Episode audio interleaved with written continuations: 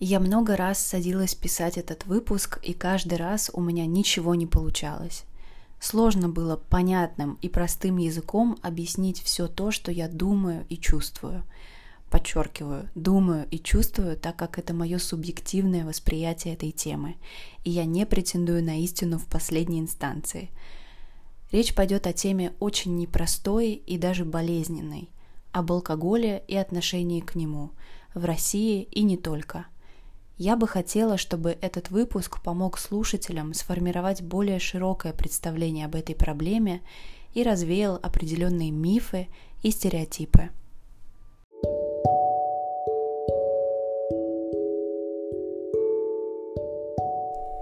Привет! Меня зовут Олеся.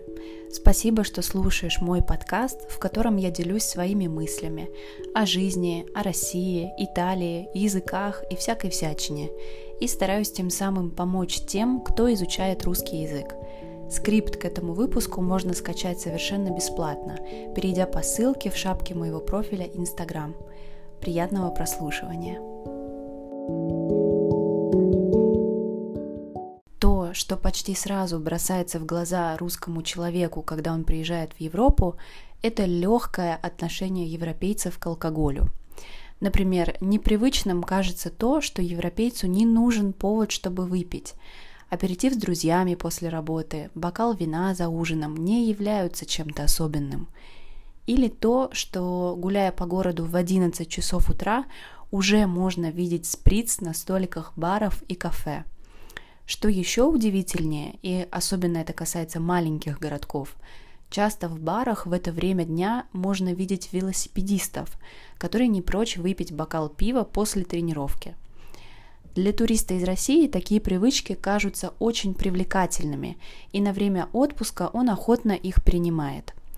Но если человек из России переезжает в Европу, и эти привычки становятся частью его быта, если они становятся нормой, то это может вызывать напряжение. Объясню. Однажды я поняла, что на протяжении, наверное, недели каждый мой ужин сопровождался бокалом вина. Мне стало не по себе, и я задумалась, а нет ли у меня проблем с алкоголем? Не алкоголик ли я? Я поговорила об этом со своей подругой, которая недавно переехала в Германию. И она рассказала мне, что у нее часто бывают такие же мысли – но вот что интересно. Все знают, что в России проблема алкоголизма стоит очень остро. По разным данным, россиянин выпивает от 10 до 13 литров абсолютного алкоголя, то есть спирта в год.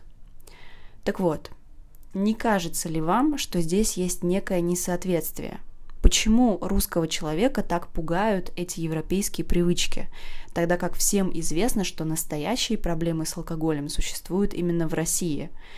Я попыталась в этом разобраться. Для начала давайте посмотрим на цифры. По данным ВОЗ, Всемирной организации здравоохранения, в рейтинге самых пьющих стран в 2018 году лидировали Молдавия, Литва, Чехия и Германия. Россия в этом списке занимает 16 место. Франция – 11. Италия – 79. Не знаю, как для вас, но для меня этот рейтинг стал сюрпризом. Во-вторых, социально-культурный аспект. Русский менталитет очень любит крайности. Либо ты спортсмен, либо ты алкоголик. Нам сложно видеть серые оттенки, потому что мы привыкли видеть только черное и белое. Это прослеживается во многих сферах жизни, во многих ситуациях, в том числе и в отношении к алкоголю.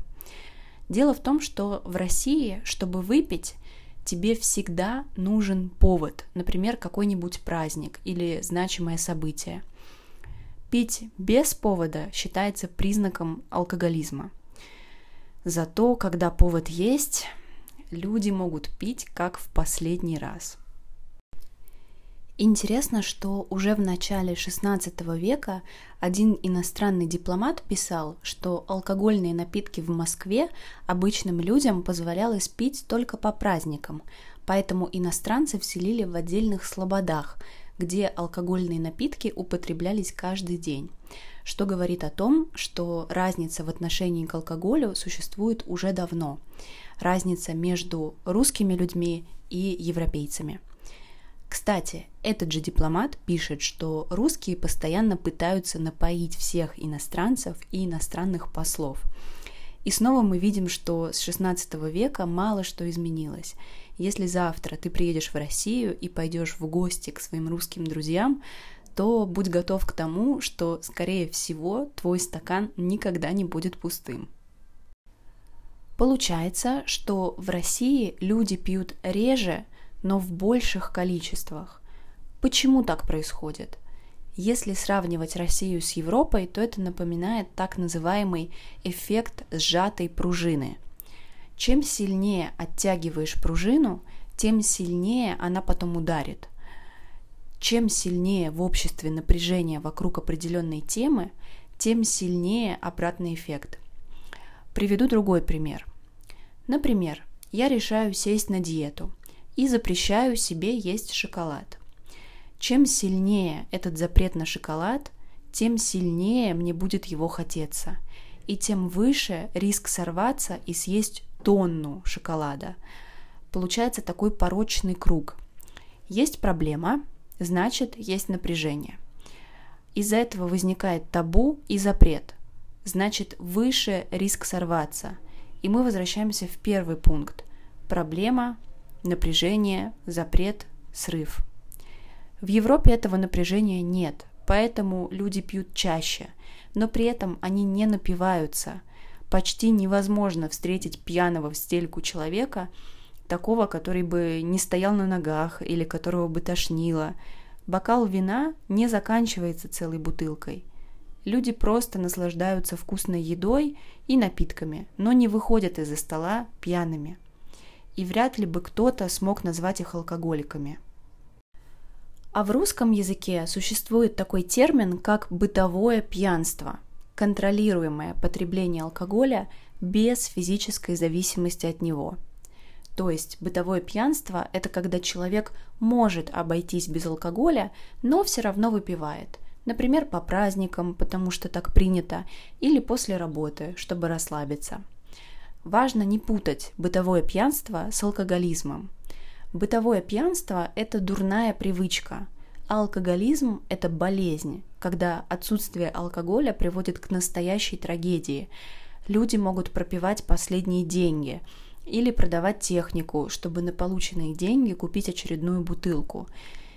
Несмотря на то, что бытовое пьянство и алкоголизм – это две разные вещи, как правило, первое ведет ко второму – так вот, недавно я, в мыслях о том, что бокал вина каждый вечер вполне может являться прямой дорогой к алкоголизму, провела небольшой опрос среди моих друзей и знакомых, в котором я попросила их ответить на следующий вопрос. Выпивать стабильно бокал чего-нибудь каждый день – это алкоголизм? На этот вопрос отвечали в основном русские, но среди них было несколько итальянцев. Большинство 71% ответили «нет». Причем в него вошли все итальянцы, которые участвовали в этом опросе. Понятное дело, что в Италии виноделие – это святая святых. Но что мешает мне этим наслаждаться? Почему мне и моей подруге становится не по себе, если мы несколько дней подряд выпиваем бокал вина за ужином? Среди моих знакомых крайне мало тех, кто не столкнулся с проблемой алкоголизма внутри своей семьи. То есть так или иначе кто-то из близких людей был алкоголиком. Поэтому для нас это такая болезненная тема. Поэтому, выпивая бокал вина без повода, мы боимся снова столкнуться с этими переживаниями. И даже если в семье не было ничего подобного, эта тема так или иначе просачивается в твою жизнь. Да, может быть, в какой-то конкретной семье не было алкоголиков, но эта проблема существует в обществе, в стране. И, как выразилась моя знакомая, другая моя знакомая, нас с детства пугают картинками бездомного пьяницы. То есть ребенку с детства говорят, вон, смотри, если будешь пить, как он, станешь таким же – И тема алкоголя табуирована настолько, что любой, кто выпивает несколько дней подряд, автоматически приближается к этому пьянице. Поэтому нужно обязательно придумывать повод, типа «нет-нет, я не пьяница, так-то я не пью, но просто повод есть, поэтому сегодня да». Кстати, стереотипы о любви россиян к водке сильно преувеличены. Другими словами, это неправда, что в России все пьют водку. Сколько раз мне приходилось слышать «Ты не пьешь водку? Как же так? Ты же русская!»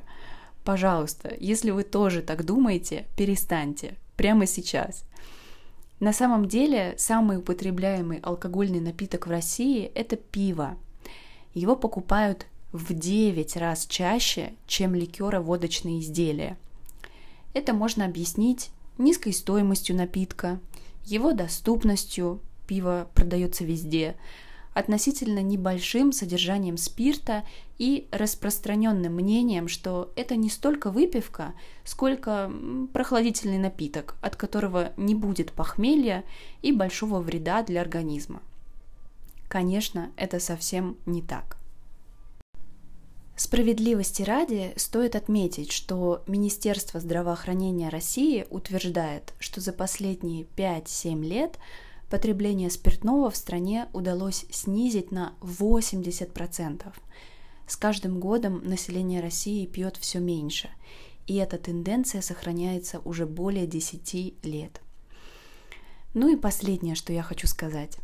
Чрезмерное употребление алкоголя вредит здоровью – Поэтому береги себя и не злоупотребляй. Спасибо, что дослушал или дослушала до конца. И увидимся в следующих выпусках. Пока.